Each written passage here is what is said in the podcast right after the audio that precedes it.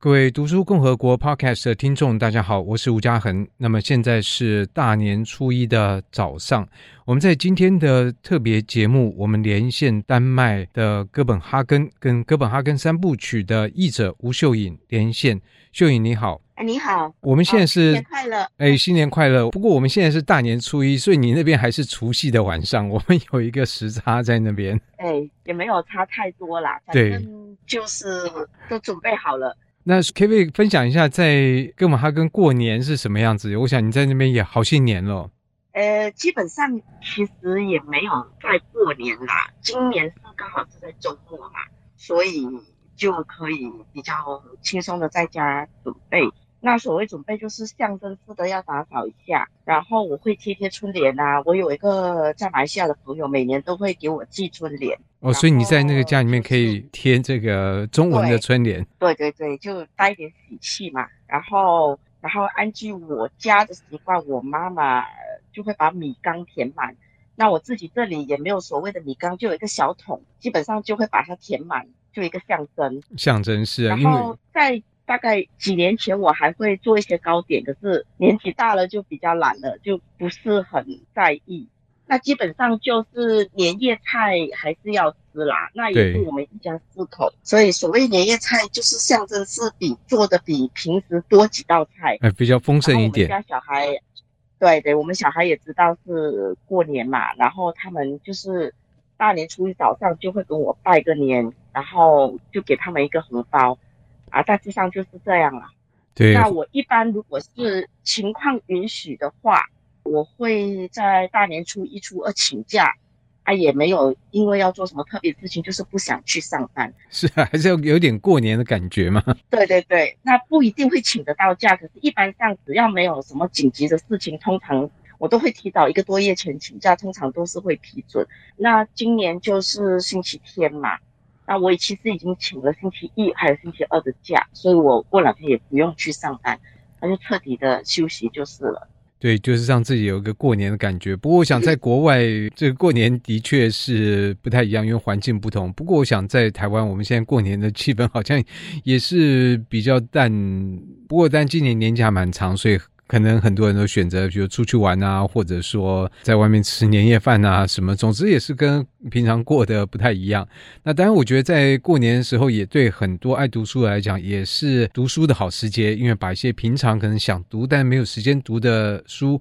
借着过年这几天呢，可以在家里面好好来读一读。所以，我们今天连线丹麦跟这个哥本哈根三部曲的译者秀颖来连线。那当然，在这本书，我想它不是一个愉快的书，但是它我想会带给读者很多的一个呃阅读上的冲击。但我想第一个受到冲击就是译者，所以我不知道你可以分享一下你自己在当时翻这套书的感觉呢？其实当初。跟那个出版社的编辑联系好，知道要翻这一本书的时候，我还觉得，哎，因为我其实当然是知道这个作家嘛。他在丹麦很有名吗？呃，算是，因为他就是一二零一七年刚好过一百年冥诞的时候，他的那个出版社就重新再版了他的很多书。然后，因为我住的这一区其实就是他童年里面写的那个社区。然后我们家小孩的学校就是以他的名字为命名，所以在小朋友学习的过程当中，有时候会也以他的文章作为文本来。哦，在学校里面就会念他的书就对了，看他的书。对，就是比如说，就是比较高年班的，就是他的诗啊，然后老师会拿可能拿一首他的诗，然后叫小朋友进行分析。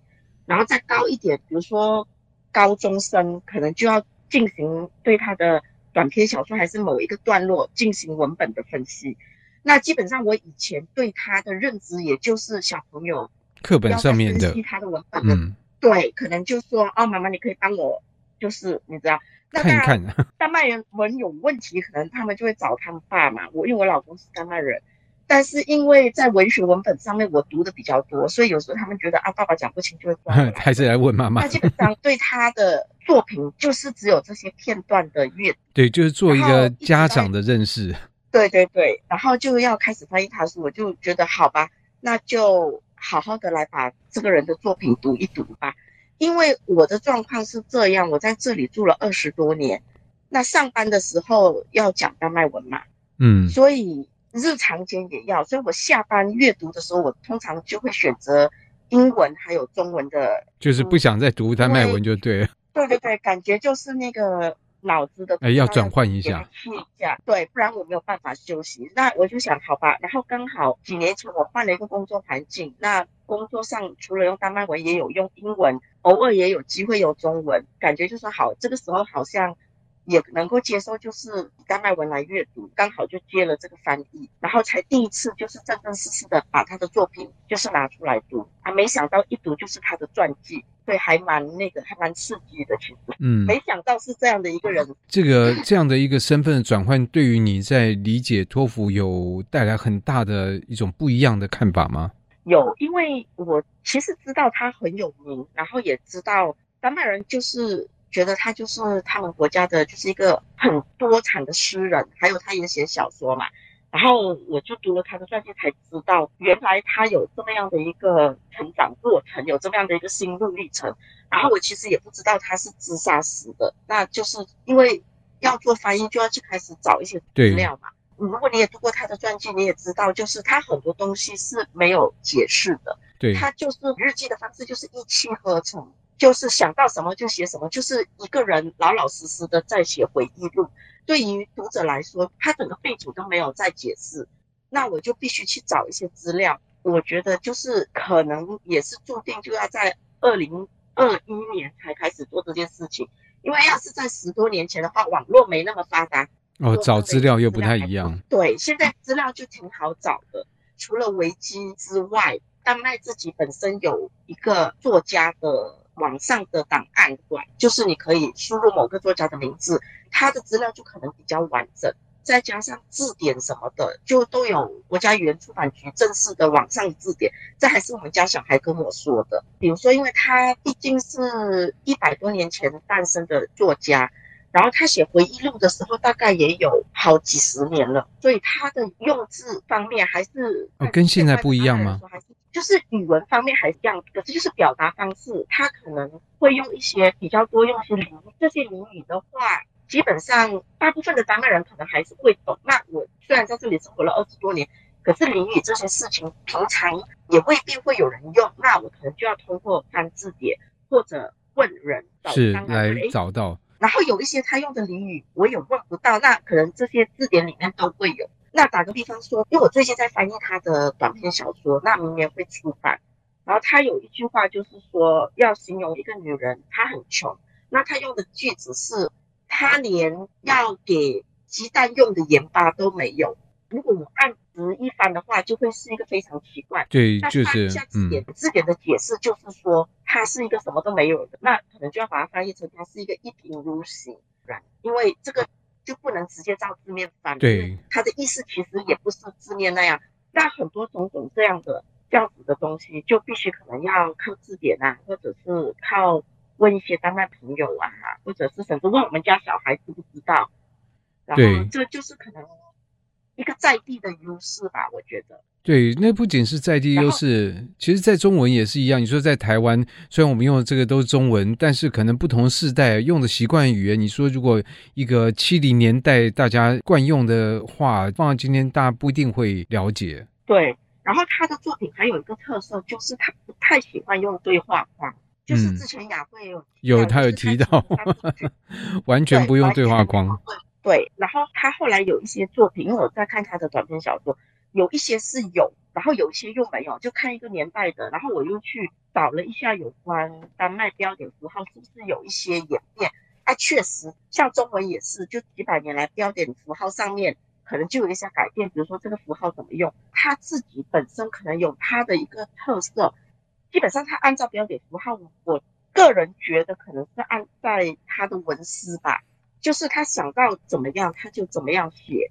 然后，如果你就是按照他使用标点符号的方式，就以三部曲来说，我读研读其实有时候会有一种喘不过气来的感觉。他可能一个段落就是非常非常长页，然后可能到第第六七页才转个段落。他甚至好像有一次是一整个章节，就是不太长的章节，是一整个章节只有一段。一段哇，这真的，我觉得这是一般的阅读经验不太会有的。对，然后翻译的时候就想说，我到底要把它先读完，还是我要一段一段翻的？是这整个章节就是一个段落，但就没有办法一段一段翻，所以可能就一直要做调整，要以怎么样的一个进度？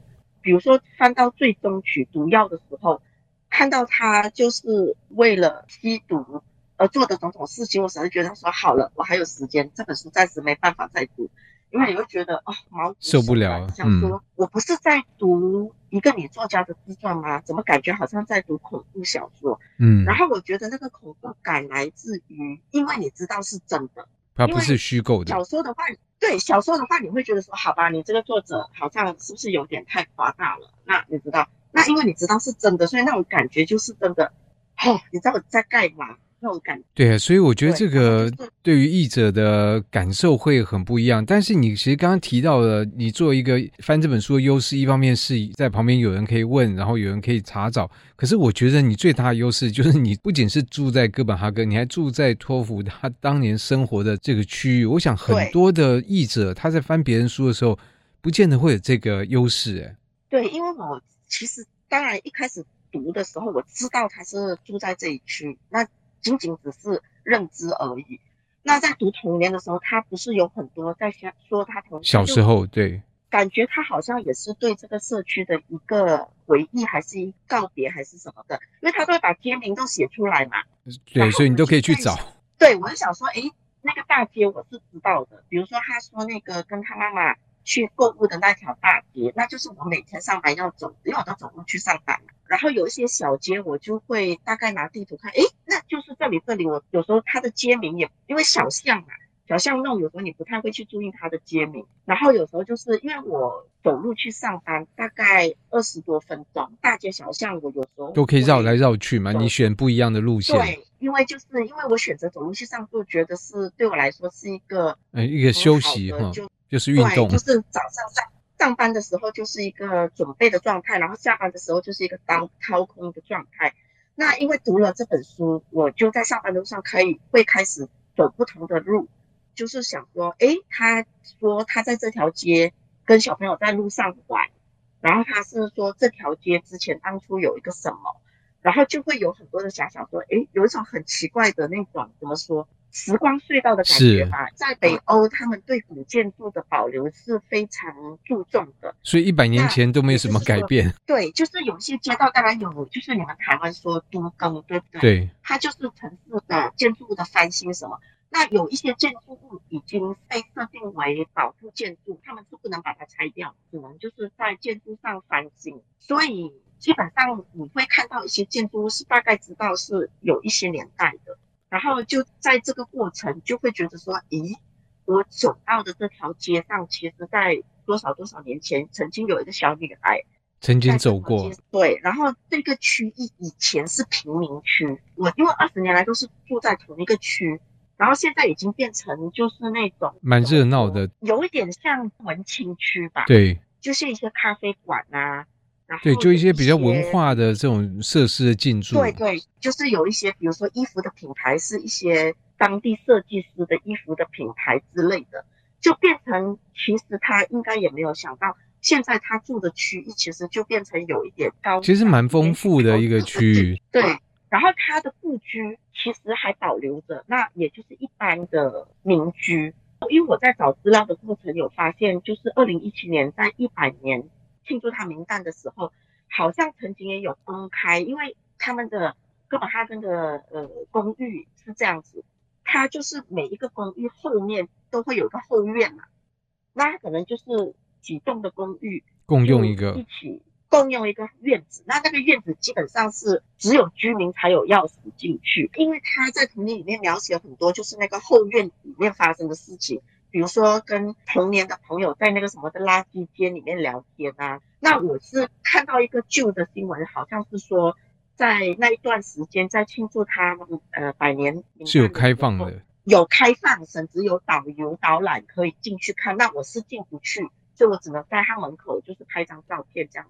对，所以这些经验，我觉得听着都蛮羡慕。说不定哪一天，当台湾的读者越来越多喜欢托福的话，说不定你可以变成一个托福的导游。我们到哥本哈根，然后请你去 导游你的街区，让我们看一看他当年生活环境。其实我是觉知道说，在博物馆偶尔他们会做一些这样子的活动，比如说安徒生两百年名诞的时候，他们也有做一个活动，就是可以有博物馆的导览，就是带读者去走过他，因为安徒生在哥本哈根也住过一段时间嘛，去跟寻他的足迹，然后。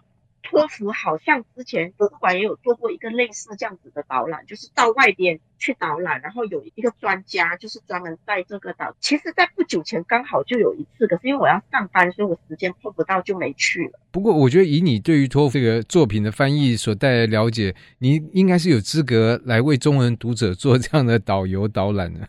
不敢说啦，可是多少是有一点勾起我一点的兴趣啦，因为。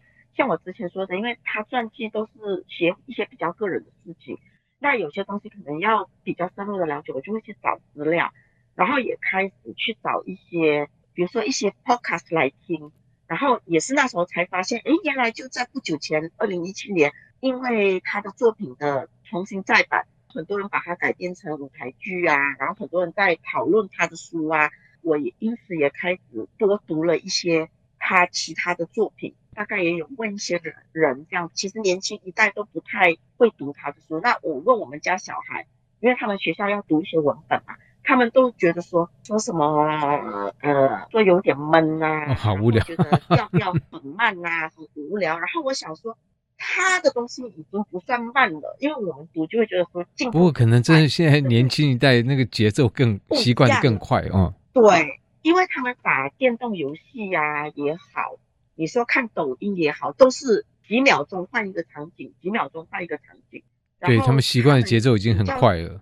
对，所以呢，你说现代的写给小朋友读的书节奏也不一样了，对他们来说就是觉得太慢。啊，这个东西我对是不太可能去读的。觉得现在因为世界突然对他感兴趣，开始注意到他，对，然后就变成在丹麦，好像大家突然间又会说。哎，那是我们的作家，然后又会开始有再版的状况啊，然后又开始会有更多的人去读他的书，然后媒体上也更多的讨论，然后可能有那个他的自传好像正在进行一个电影的改编，好像我记得有看到这样子的新闻。嗯。我最近在翻译他的小说，然后有一个年份的，我就觉得就是没有办法翻译，我一还因此去请教了一些人。就是比如说在丹麦拼字上，他的拼字就是不是正规的拼字，然后我就觉得说，诶，他是拼错吗？还是故意的？问了一些人才知道，在一个年代，有一部分的作家会觉得说，因为丹麦的口语它有一点复杂，就是它拼字跟读出来，它不是每一个字母就都读出来。原来有一段时间的写作风格，就是作家们会觉得说，我就是要把它口语化。所以我在写的时候，那个拼法会不一样。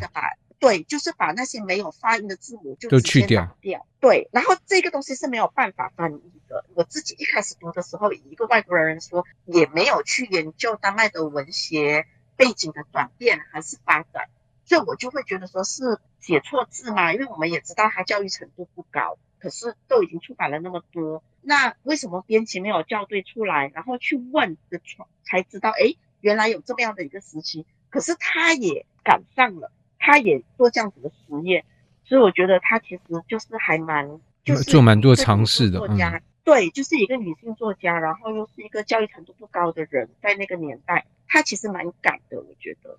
所以我觉得这样听秀颖的分享啊，我觉得就一方面也知道你持续的在翻托福书，然后呢，也可以看到他的这个二零一七的百年诞辰，它其实引发的不是一个一次性的事件，在这后面还有很多的余波荡漾，包括影片的拍摄这些等等，然后有更多的人对这位作家感到兴趣。那当然也很高兴有哥本哈根三部曲的这个翻译啊，使得中文读者也可以接触到这样的一股热潮，同时也开始认识这位相当特殊的作者。那今天就很高兴能够在大年初一，也是哥本哈根的除夕，跟秀颖来连线来聊一聊托福的这个状况。今天节目的最后，我们就还是要祝秀颖新年快乐，呃，愉快的一年。快乐。对，我们的连线就到这边，也谢谢大家的收听。好，谢谢。OK。好，谢谢你，拜拜，拜拜。以上节目由数位传声制作。